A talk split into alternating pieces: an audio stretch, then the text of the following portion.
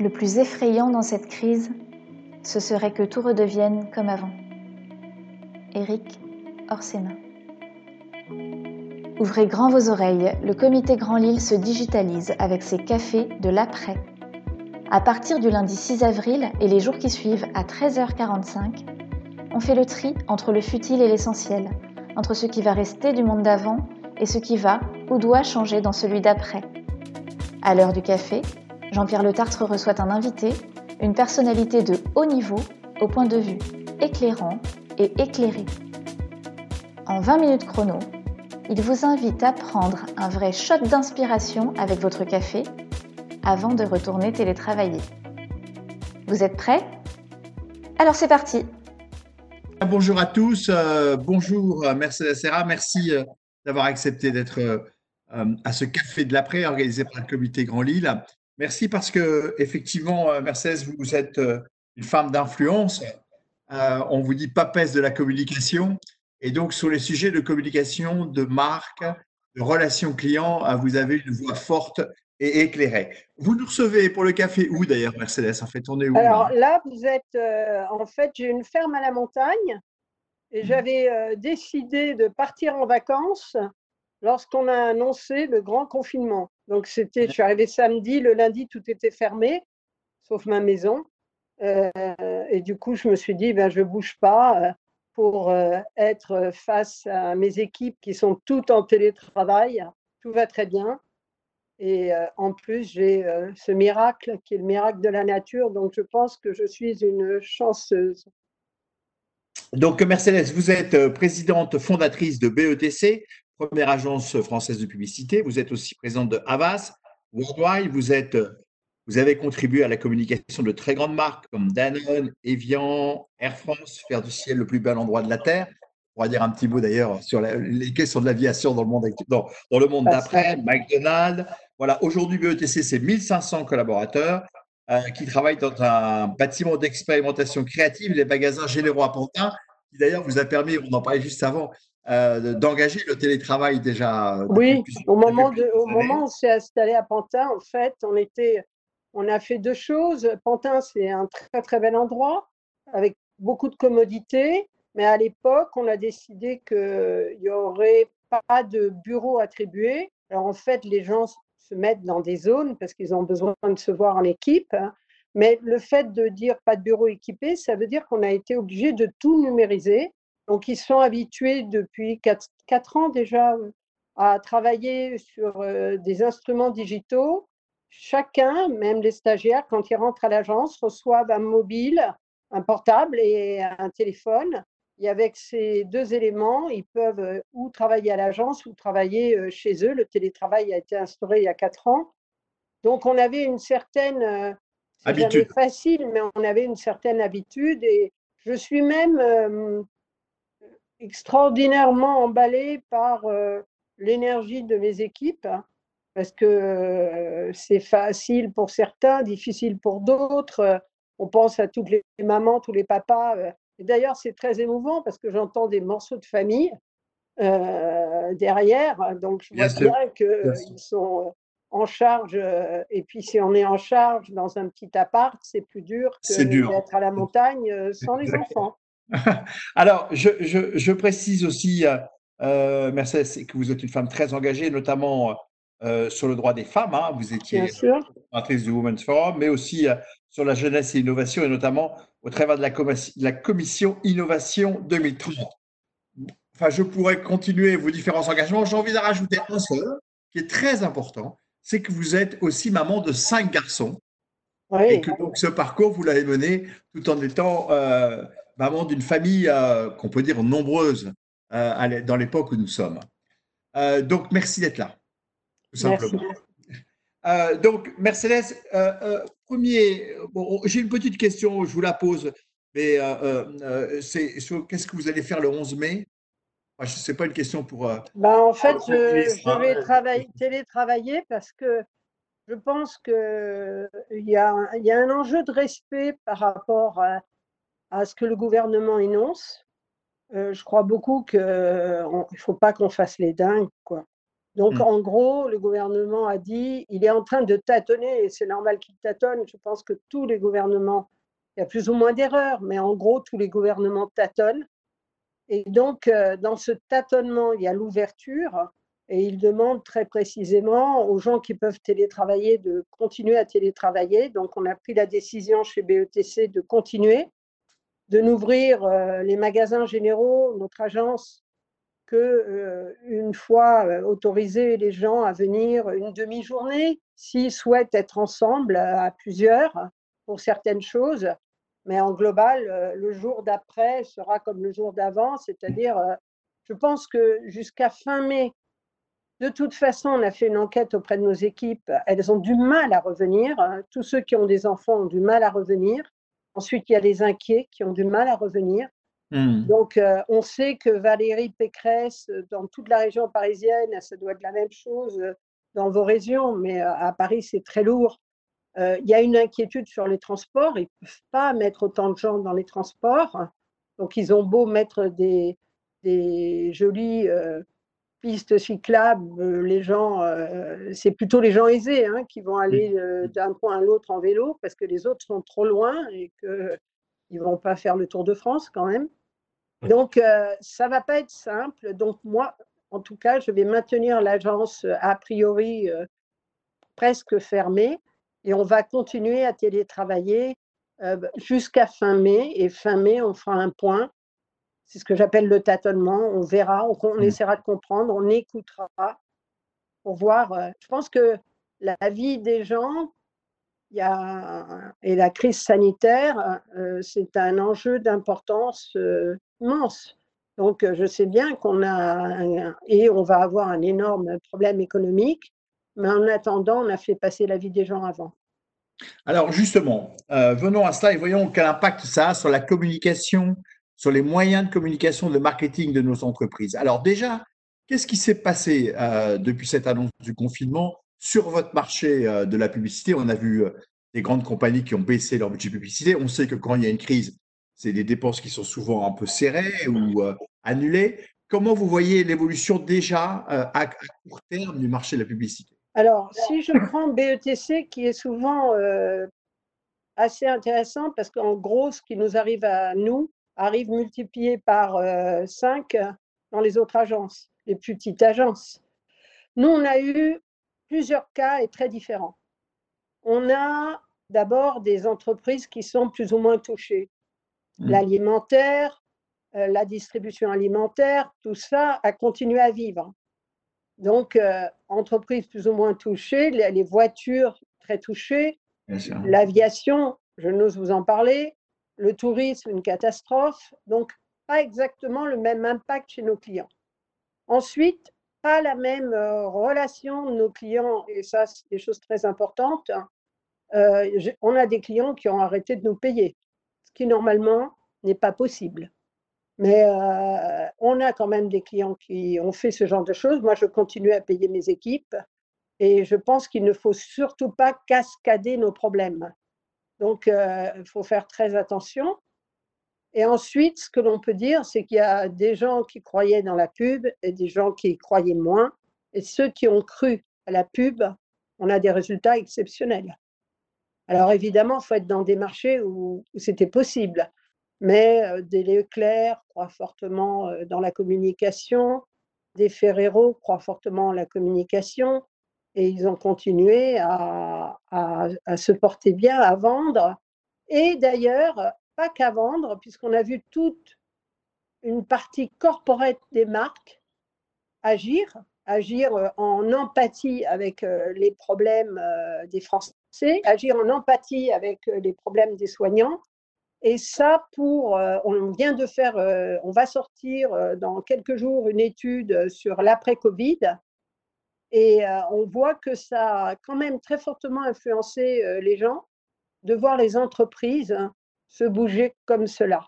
Ça les a touchés et je pense d'ailleurs que la problématique du corporate qu'on qu'on oublie souvent, c'est-à-dire comment se conduit une entreprise, qu'est-ce qu'elle entretient comme, euh, qu'elle, comment elle définit son métier, qu'est-ce qu'elle entretient comme relation avec ce qu'attendent les gens, va devenir de plus en plus important. On va y venir parce qu'on va parler de l'utilité et du sens de l'entreprise et notamment des actions de solidarité euh, très nombreuses qu'on a pu constater entre les entreprises, avec les entreprises. Et donc, je peux vous dire que c'est incroyable le résultat auprès des gens. Oui. Peut-être avant, est-ce que euh, sur les messages de communication euh, ou le sens de la publicité que pouvaient donner certaines marques, est-ce que certaines ont dû ont modifié sensiblement leur message? Ou, oui, c'est ça. Est-ce qu'elles ont, sensiblement modifié leur message pour tenir compte de ça? Parce qu'il y a eu des messages. En, corporate, oui, il y a eu des messages modifiés. Euh, mais par exemple, si je prends l'exemple du Crédit Agricole qui a sorti sa campagne euh, sur agir pour l'intérêt de tous euh, et, de, et, de la, et de la société, cette raison d'être, elle était énoncée avant. Mmh. Donc, elle a été renforcée par euh, la problématique du Covid. Donc, on a remonté euh, légèrement euh, le film hein, qui devait sortir de toute façon. Et ils ont eu le courage de sortir le film parce que les gens ah. avaient peur. Et, et en fait, on a entendu beaucoup de, choses, en particulier que les gens étaient touchés par le fait qu'il y ait des actions ou des gestes des entreprises et qu'elles soient énoncées, mais aussi n'était pas du tout gêné par euh, des communications encore optimistes. Euh, quand vous vendez du chocolat, vous vendez du chocolat, quoi. C'est pas, vous ne mettez pas à pleurer. Donc, euh, et ça, ça a continué à bien fonctionner. je ne pense pas du tout que demain, la communication doit être noire. Il y a même eu une vague de communication, même avant le Covid, qui racontait comment le monde allait mal je ne suis pas sûre que c'est ça qu'attendent les gens. Ils attendent qu'on agisse, mais ils attendent une vision du monde plus, plus ouverte et plus optimiste que cela. les entreprises ne sont pas là pour accroître les problèmes du monde, mais pour essayer de les régler. Oui. Alors justement, euh, euh, on parle de la communication des entreprises. Effectivement, on a vu euh, un certain nombre de messages qui ont été passés, qui ont été maintenus. En fin de compte, ce que vous dites, c'est que d'une certaine façon, au fond, ceux qui avaient travaillé sur leur raison d'être, sur leur utilité avant la crise, et bien, au fond, ils se sont trouvés en position de continuer à communiquer, même de renforcer encore leur communication sur, leur utilité, en fait.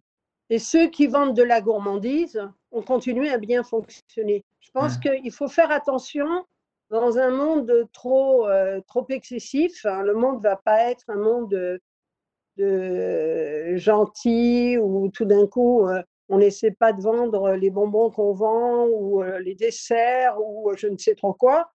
Euh, il y a un moment donné où les gens sont normaux quand même. Ils aiment bien quand vous parlez de Danette, que vous parliez de Danette et pas d'autre chose. Et donc il y a vraiment plusieurs niveaux de communication. Et, je pense que les gens qui ont cru à la communication, qui ne qui sont pas non plus empêtrés dans l'angoisse de la raison d'être, Mmh. Euh, s'en sortent aussi très bien. Donc, euh, après. Au fond, il faut communiquer sur ce qu'on est. Il faut communiquer. Faut, faut, euh, vous savez, les Français disent tous qu'ils n'aiment pas la communication. C'est un problème très français, ça. Mmh, mmh. On n'aime pas la publicité. problème qui est accru parce que nos lignes dirigeantes ont longtemps eu un problème avec la publicité eux-mêmes, sachant qu'ils parlent toujours de communication, mais qu'ils ont un problème avec. Et en fait, la vérité, c'est que la publicité, c'est un levier, la communication, un levier extraordinaire. Et que euh, je pense qu'il faut aller au-delà de toute cette vision très française, un peu qui met en lutte l'économie, le politique, pour aller vers quelque chose de plus grand bon sens, c'est que quand on communique, ça marche. Et, euh, et là, notre, notre enjeu aujourd'hui, est un enjeu très important auprès euh, du gouvernement qui a déjà fait beaucoup d'efforts parce que moi, je dirige la filière de la communication et à ce titre, euh, moi, j'ai pris ce travail-là, qui est un travail bénévole, bien évidemment, uniquement parce que je pensais que travailler avec euh, le gouvernement, en particulier avec la filière économique du gouvernement, en particulier avec le ministère de l'économie, c'était une bonne chose puisque vous savez que historiquement, et toujours aujourd'hui, nous sommes rattachés au ministère de la Culture mmh. et c'est un tout petit peu troublant. Non pas que de temps en temps, nous, évidemment, que nous avons des engagements et des façons de parler qui ont un rapport à la culture. Il y a une culture de la communication. mais la communication a été quand même inventée pour euh, avoir un impact euh, sur euh, les gens, pour faire qu'ils changent de comportement. Alors ça peut être dans le sens d'une entreprise, dans le sens d'un produit, dans le sens d'un comportement, une lutte contre l'obésité, une lutte contre l'inégalité des femmes et des hommes, mais ça sert à ça, la publicité. Et donc, lorsque la filière a été ouverte au ministère de l'économie, ça nous a fait du bien, parce qu'on a pu expliquer que nous, notre enjeu numéro un, ce pourquoi nos clients nous payaient quand même, c'était pour avoir un effet économique. Hmm. Et donc aujourd'hui, on en est encore et toujours à expliquer ça. Et je pense que c'est pas du tout défendre euh, la filière que, par exemple, se poser les problématiques aujourd'hui du crédit d'investissement, c'est défendre l'économie. Parce mmh. qu'on va avoir un petit peu de difficulté. L'inquiétude que j'ai la plus forte, elle est là. C'est que non, ça ne va pas se régler du jour au lendemain, cette crise économique. elle existe pour nous, les agences, mais elle va exister euh, pour nos clients. Comment mmh. voulez-vous qu'Air France, ça se règle euh, en moins que rien? Des Peugeot, des Renault, ça ne se règle pas en moins de rien. Donc on va avoir, on va mettre du temps. On ne sait même pas quand les frontières vont être ouvertes. On va mettre ce temps-là, et là il y a le, fantôme de la crise économique, c'est-à-dire du chômage, de l'accentuation des inégalités. Et ça, ça me paraît un des enjeux importants. On va venir sur ce sujet, mais je voudrais quand même vous poser encore une dernière question sur la communication, celle des dirigeants. Vous savez qu'au Café de l'après, il y a beaucoup de dirigeants d'entreprises de toute taille qui vous écoutent, plutôt des Hauts-de-France. Quel, quel, conseil vous donneriez aux dirigeants aujourd'hui sur la communication? Est-ce que cette crise doit changer leur comportement en termes de communication? Est-ce qu'ils doivent en faire plus à, la fois en fait en externe et en interne, hein, aussi bien auprès de leurs collaborateurs qu'auprès de leur euh, marché? Aux dirigeants français, je dirais oui, il faut en faire plus parce que vous n'en avez pas fait beaucoup jusqu'à là. Donc, euh, si on compare avec les Anglais, avec les Allemands, on sous-communique en France comme si la, la communication, c'était euh, pas bien ou c'était pas un investissement. Et on sait très bien qu'une marque, une entreprise, elle est faite de communication. Elle est faite de réalité, elle est faite de communication.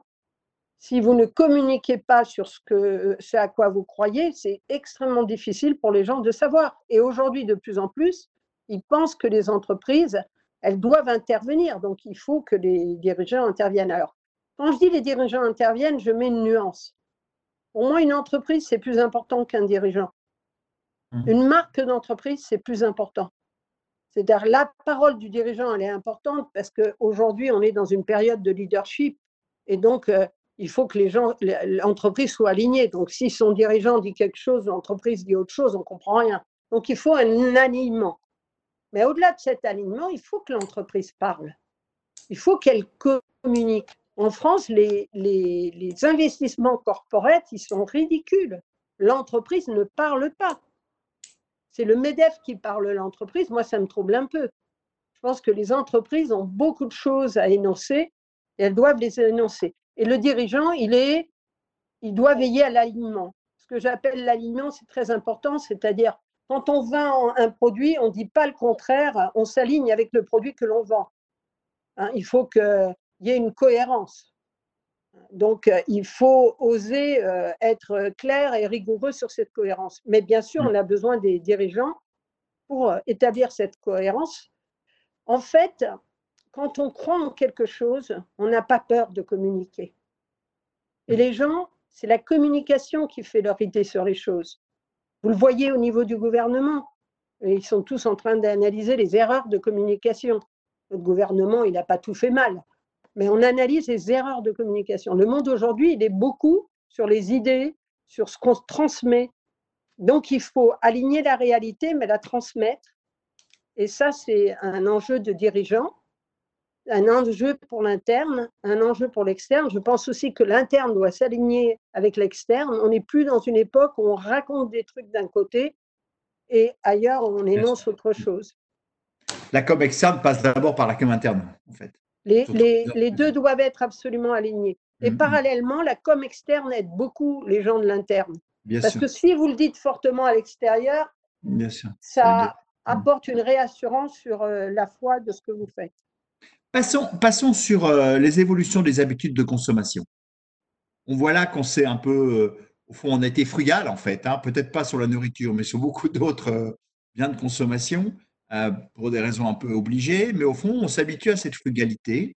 Est-ce que vous pensez que, au fond, il va y avoir une inflexion des modes de consommation à la fois sur le plus équitable, le plus bio, mais aussi sur une certaine frugalité, ce qui pourrait amener à avoir quelques conséquences, bien entendu, sur les activités économiques alors, pour, euh, pour cette question et pour être très précise, on a fait une étude très importante sur la consommation à travers le monde. Euh, moi, je suis une fille d'études, donc je ne sais pas travailler sans études. Je ne sais pas travailler sans savoir ce que pensent les gens.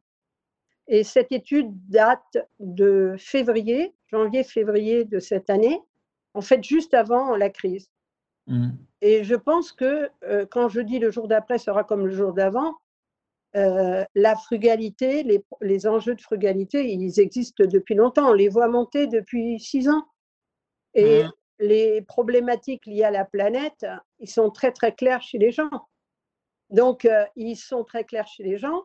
Et on a vu un mouvement de radicalisation, et ceci avant le Covid, chez les gens. C'est-à-dire qu'ils pensent que les entreprises doivent œuvrer dans ce sens ils pensent que les gouvernements doivent sanctionner dans ce sens.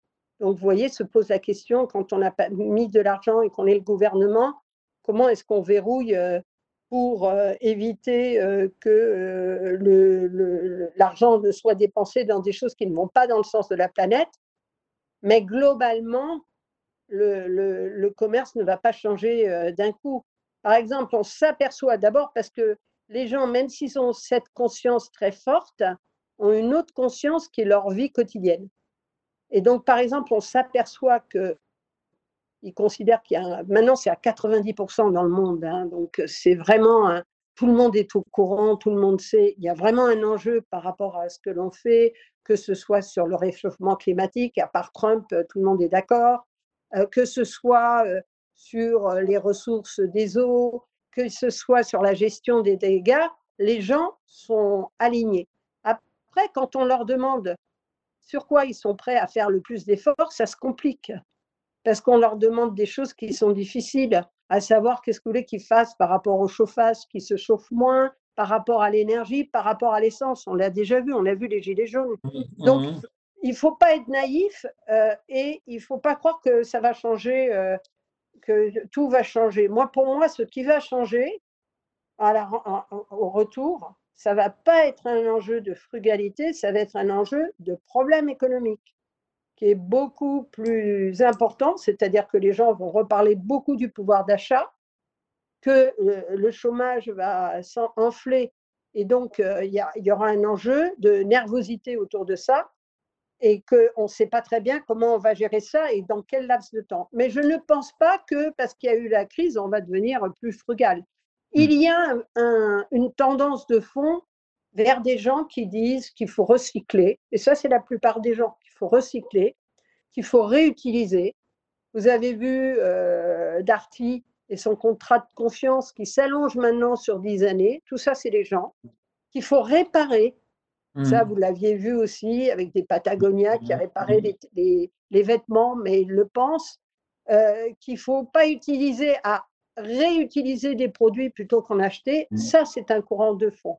Mais les lignes de, de ce qu'on a vendé, acheté, etc., vont pas changer du jour au lendemain. En revanche, oui, on risque très fortement de rentrer dans une, dans une période tendue économiquement.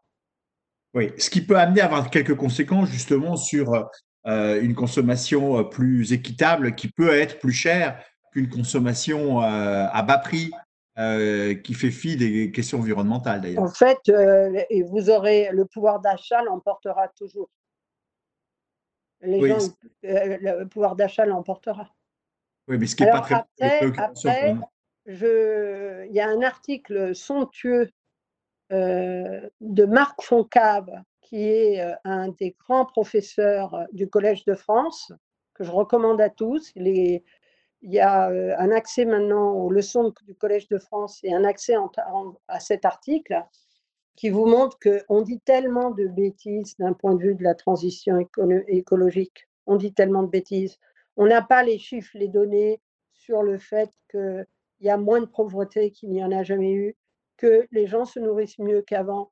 Donc, il faut faire attention à toutes nos problématiques écologiques parce que évidemment qu'il va falloir soigner la planète, mais il va falloir soigner aussi les hommes dans la planète. Il va falloir euh, soigner euh, ces problèmes d'inégalité qui, euh, mmh. moi en France, je trouve que la crise, elle a fortement, vous voyez bien que la crise a touché les plus pauvres, que dans les, que dans les, les, pauvres, les, ceux qui sont morts du Covid, il y a des gens âgés, mais il y a des pauvres.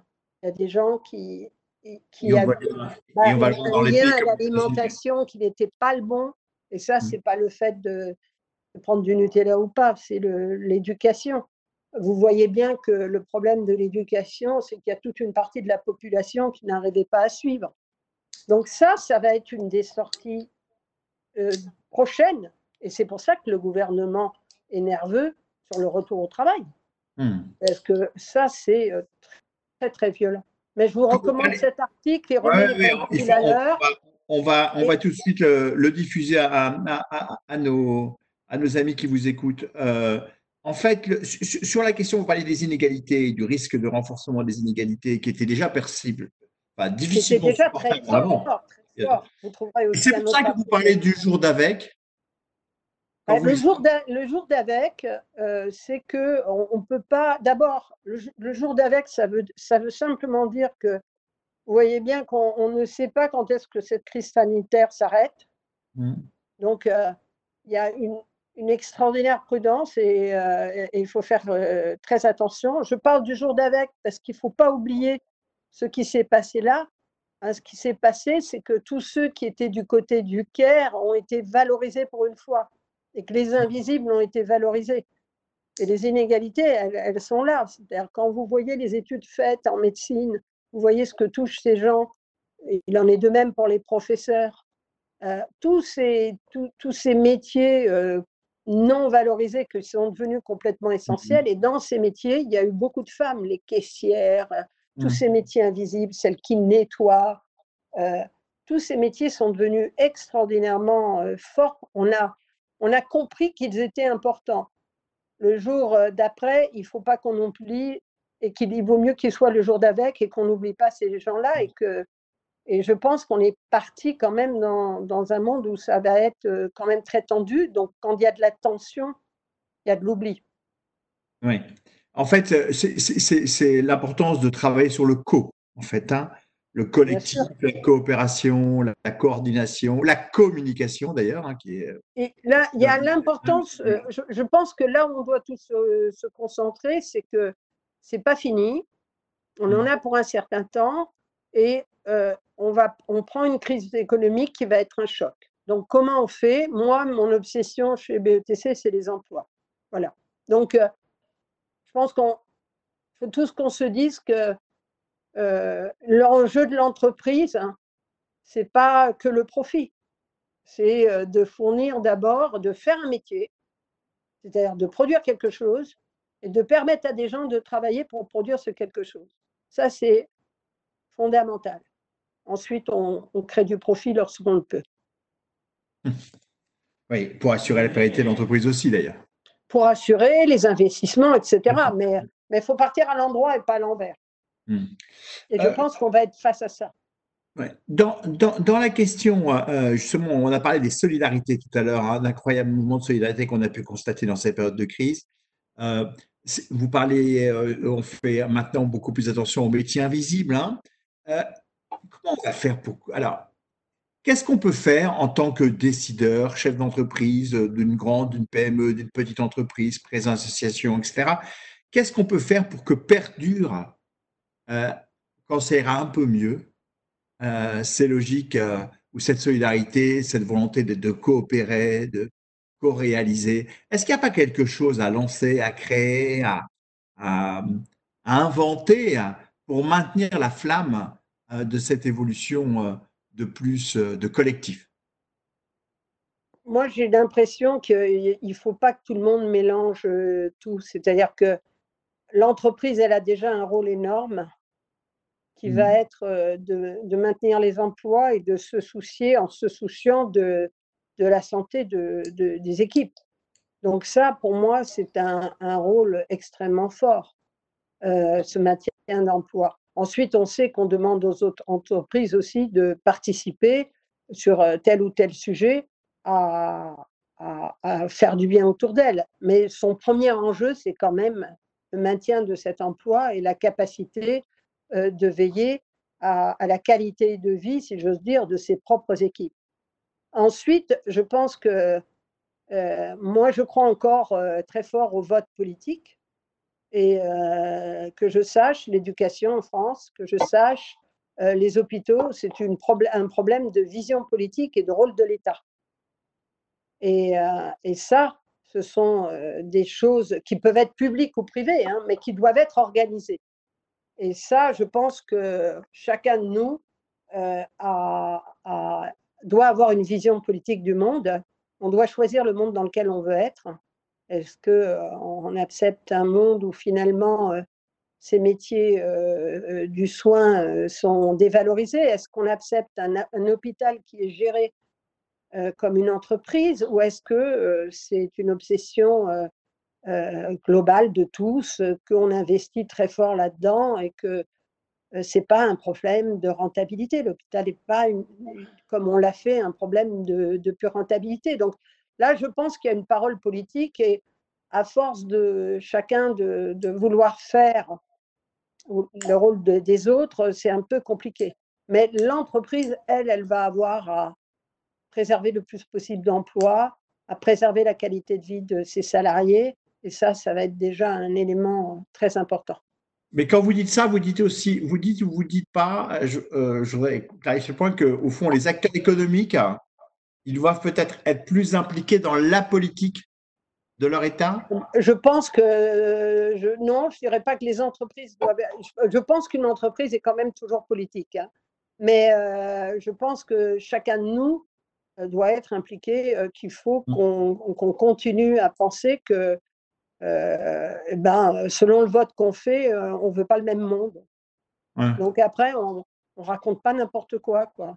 Mmh. Soit on veut un pays qui n'admet pas la pauvreté jusqu'à ce point, soit on est dans un pays qui l'accepte. Mmh. Voilà, cet enjeu d'inégalité qui est beaucoup lié à l'école, avec un creusement des inégalités très fort euh, si on compare la France avec les autres pays européens. Est-ce qu'on mmh. l'accepte ou, pas? Mmh. Bien sûr. Bien, à ce stade, on va peut-être passer euh, la parole à ceux qui nous écoutent. Sébastien, je te donne euh, le floor, comme on dit. Eh bien, je le prends. On, on, va continuer sur ce registre et une question de Nicolas sur un sujet de diversité. L'influence de la pub est-ce qu'elle peut aller jusqu'à utiliser des personnes, alors qu'il a appelé euh, des personnes singulières, c'est-à-dire euh, allant jusqu'au handicap, euh, jusque cette diversité-là? Ou est-ce que c'est toujours les schémas des personnes bien portantes, etc., qui donnent envie? Est-ce que ça peut aussi contribuer, dit Nicolas, à changer la société? Bah, la communication, oui, elle, elle, modifie des choses, ça c'est clair, Nicolas a raison, ça peut contribuer. Après, il y a deux, deux logiques. De, premièrement, moi, je crois beaucoup au fait, vous savez, on a dans la communication ce qu'on appelle la RPP, et qui a des règles très précises sur les représentations. Et je suis très confortable avec ces règles. Et je pense en effet que plus, plus il y aura de, de, règles, plus ça sera précis, euh, et mieux c'est, parce qu'il n'y a aucune raison qu'on veuille la diversité si on ne la montre pas. Après, euh, je pense aussi que la communication, elle est faite pour tirer les gens, tous les gens, vers le haut. C'est-à-dire que la communication, il faut qu'elle donne la patate. Donc, elle peut faire des films sur le handicap, euh, mais comme Nike les a fait, c'est-à-dire en portant un regard à des moments donnés où on est quand même bluffé par la différence. Donc, euh, oui, elle a un rôle. Et, là, je pense qu'il y a un enjeu d'autorégulation ou de régulation euh, importante. C'est-à-dire, en France, on ne compte pas. On compte pas les femmes, on ne compte pas euh, les races, on ne compte pas. Donc, à, force de ne pas compter, on les, on les voit pas. Donc, il faut oser, en effet, représenter un monde de diversité. Tout d'abord parce que, après, c'est un problème de, foi. Moi, je m'occupe du musée de l'immigration. Autant vous dire que je crois que la diversité est un levier extraordinaire du talent. Hmm.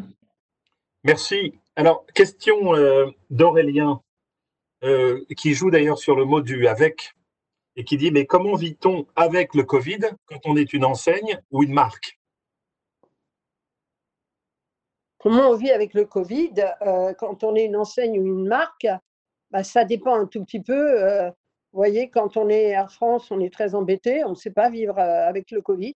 Alors en termes de com, hein, pardon, je n'ai pas précisé. Bah, en, termes, de, com, on, a, on, a, regardé, on a vu qu'il y avait des, des, gens qui avaient continué quand les gens, je ne sais pas, moi, euh, vendent des légumes, vendent des morceaux de chocolat, vendent du café, il n'y a pas eu de modification de la com, il y a eu la foi en la com.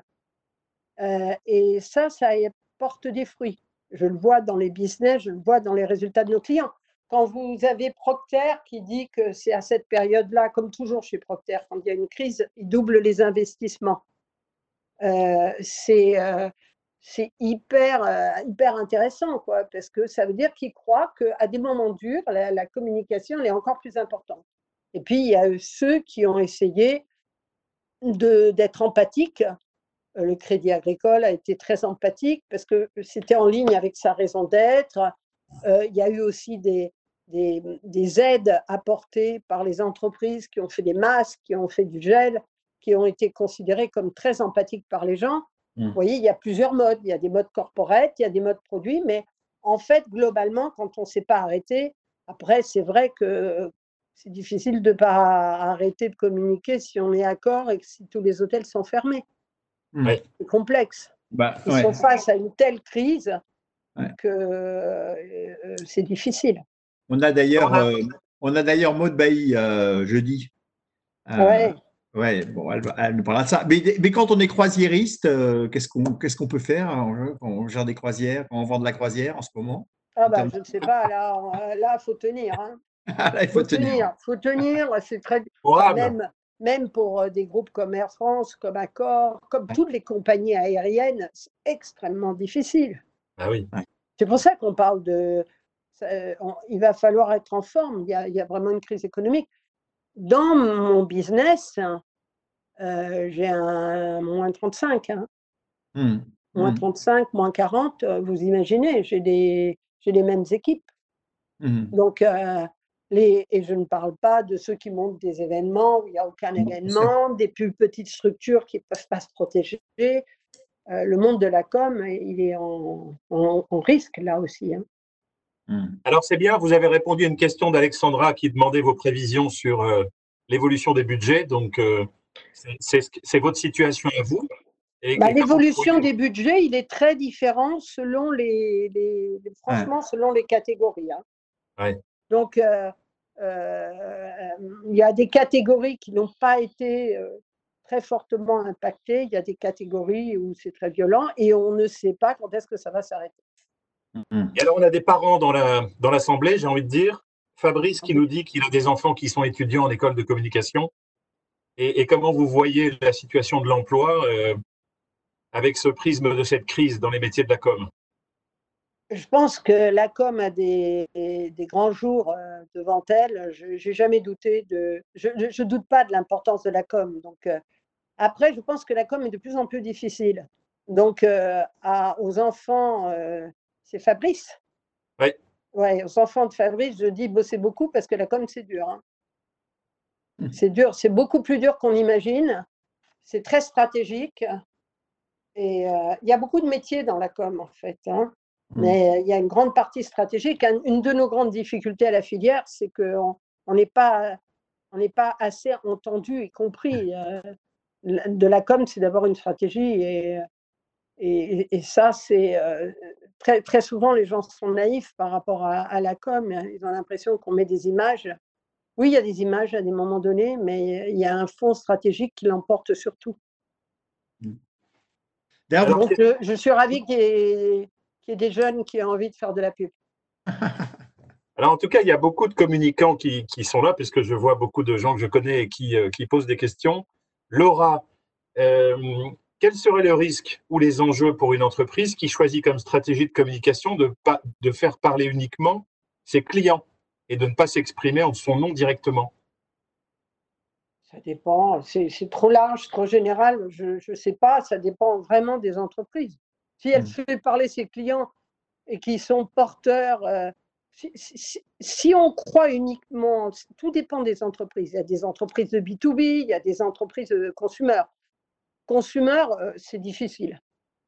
Consumer, c'est difficile de faire. Euh, la, la com a un rôle euh, très souvent fondamental. Y compris sur des toutes petites entreprises qui font, qui amènent des choses. Vous voyez, vous êtes content d'acheter votre, vos légumes au monsieur qui n'est pas connu du coin, mais qui fait de la com lui-même en parlant lui-même de ses produits. C'est possible. Même dès qu'on atteint une échelle un tout petit peu plus grande, euh, même Michel et Augustin, euh, qui, vous, qui, qui, nous font, qui nous expliquent qu'ils font ça dans leur cuisine, hein, ont besoin de com. Hein. Alors, Philippe nous pose une question. J'avais une question, j'avais une question par rapport aux entreprises. Par rapport aux entreprises, euh, un secteur d'entreprise. Quand vous voyez la position aujourd'hui des GAFAM, qui en fin de compte, quand on voit leurs résultats, sont bons, hein, forcément, puisqu'on utilise tous. Bien sûr, bien sûr, formidable. Comment vous voyez Parce que je ne les trouve pas, en revanche, excellents en termes de communication par rapport à ça, parce qu'au fond, ils sont plutôt en, actuellement profités de cette situation de confinement hein, par le développement du digital. Comment vous voyez leur, euh, leur, communication, globalement, hein, bien sûr, pour individualiser? Euh. Et on a beaucoup parlé des GAFAM, en fait, au cours de ces cafés de l'après. Donc Moi, j'ai juste un souci, mais c'est un souci démocratique. Hein. Mmh. C'est-à-dire que quand même, euh, que le, évidemment qu'ils ont, ils ont profité, mais pas que d'ailleurs, euh, les gens qui, qui peuvent donner de l'entertainment euh, par le digital, tous ceux qui étaient à la maison auxquels on pouvait accéder, y compris les Amazones à qui on pouvait commander, tout ça, c'est une évolution qui est normale. Après, je pense qu'il faut quand même qu'on se batte en Europe pour avoir des alternatives. Hein. Sinon, euh, on va être mangé tout cru, quoi. C'est dingue. Donc, euh, moi, j'ai plus un problème d'alternative. Euh, de, La télévision a très bien fonctionné hein, aussi pendant ces périodes. Hein. Vous passiez un spot, vous étiez beaucoup, beaucoup vu. Mais comment on fait en sorte, mais la télé me pose moins de, de problèmes parce qu'il y a plus de diversité, comment on fait en sorte dans le monde comment on fait en sorte euh, euh, qu'il y ait euh, que tous nos grandes marques, les Leroy Merlin, les, toutes les marques, les Habitats, les, toutes les marques, les Roche-Beaubois, est un, un, essor digital qui permet de créer une force qui ne passe pas systématiquement par les mêmes. Ah mmh, hein. mmh. Sébastien, une dernière question? Oui, alors je l'ai gardé pour la fin. Question de Régis euh, sur, sur, la polémique des masques et de la grande distribution. Régis me pardonnera, je vais un peu à la customiser la question. Parce que la question, c'est qu'est-ce que vous pensez de la réaction? euh, donc euh, des élus, des pharmaciens sur, sur la polémique des masques Moi, j'ai envie d'ajouter quand est-ce qu'on va sortir de ces polémiques à deux balles en France? C'est hyper difficile parce que lorsque moi, j'ai à peu près tous les trois mois une étude mondiale sur un sujet de fond, la relation à l'argent, la relation à l'optimisme, la relation entre les générations. Et nos Français sont euh, les plus négatifs euh, toujours, de tous les pays du monde. Et euh, on a un vrai souci autour, et je ne pense pas que les petits Français naissent comme ça. Donc on doit faire quelque chose quand même dans les écoles, dans notre mode d'éducation, qui euh, rend quand même euh, ce monde euh, un, peu, un peu négatif. Quoi. Donc la polémique des masques, les masques, la seule chose que j'ai à dire, c'est que c'était désordonné. Quoi. On mmh. avait probablement, le gouvernement d'abord, il avait globalement peut-être plus intérêt à dire qu'il n'avait pas de masque plutôt que les masques étaient inutiles.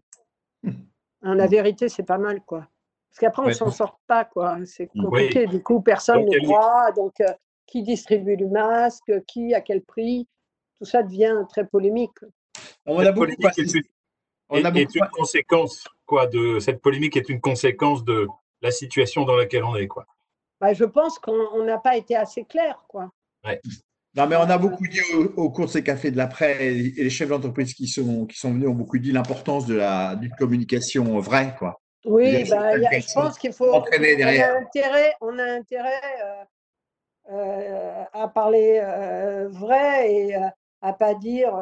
parce qu'après, on revient dessus, après, c'est compliqué. Mm. Donc, on ne peut pas dire tout ce qui a été fait par le gouvernement français est à côté. Il a essayé de contribuer en ce moment beaucoup à l'entreprise, à l'économie. Donc, on va leur dire merci pour ça. mais globalement, ce n'était pas hyper clair. Même le, le premier jour de Macron, euh, on n'a pas bien compris si on allait travailler ou on restait à la maison. Ah. Et sur, ces choses-là, la clarté est importante. Quoi. Mercedes, euh, Mercedes, merci. Euh, une dernière question, en fait. vous avez cinq enfants. On, est tous à des âges, on a quand même un certain nombre d'enfants qui sont tous en âge de, travailler, plus ou moins, qui sont au début ou au premier tiers de leur carrière. Qu'est-ce que vous leur diriez comme message positif? Qu'est-ce ah, que, vous dites à vos enfants euh, Moi, je, leur dire, crois, en demain, crois en demain. Je fais lire l'article de Marc Foncave parce mmh. qu'il raconte que l'optimisme est une vraie valeur et que il faut quand même se lever en pensant euh, qu'on va y arriver. Moi, je crois tout à fait qu'on va y arriver.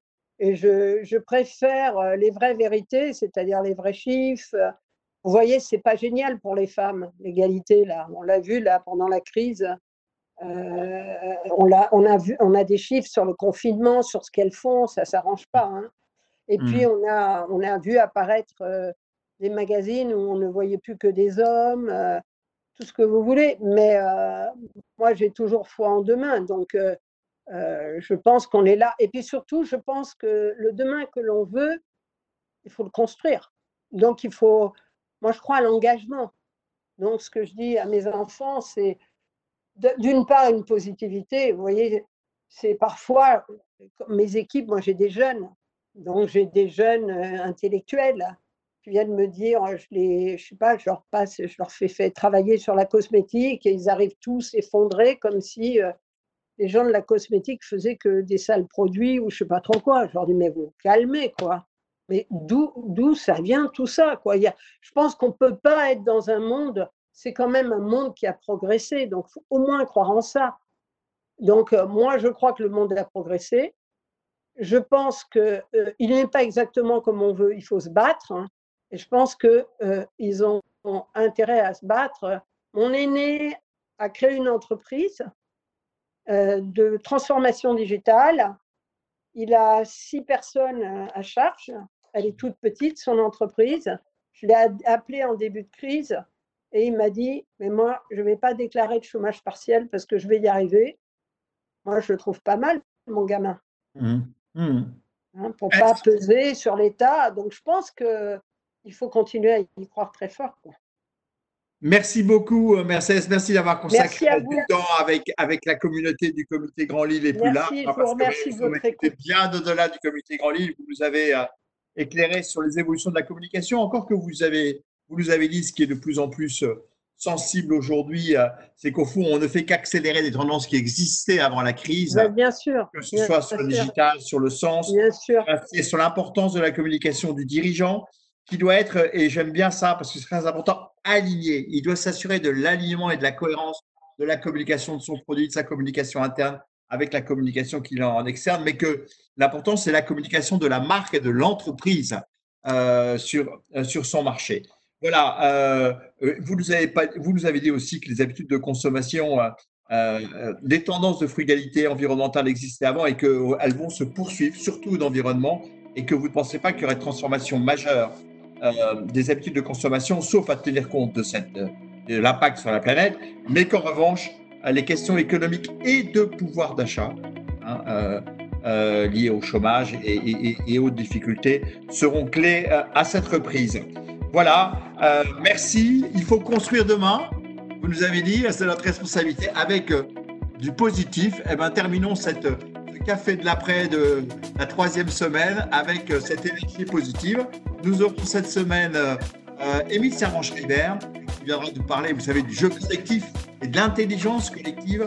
Il a écrit un livre passionnant sur le sujet euh, et sur le co. On a beaucoup parlé du co ensemble aussi. Hein. Euh, donc, je vous rappelle, il est docteur en psychologie cognitive. Euh, elle va nous parler de l'intelligence collective. Nous aurons aussi donc euh, Arnaud Marion, pardon, un spécialiste du restructuring et du retournement, et donc qui sera dans cette semaine juste avant, quelques jours avant euh, le déconfinement va, va être très intéressant à entendre.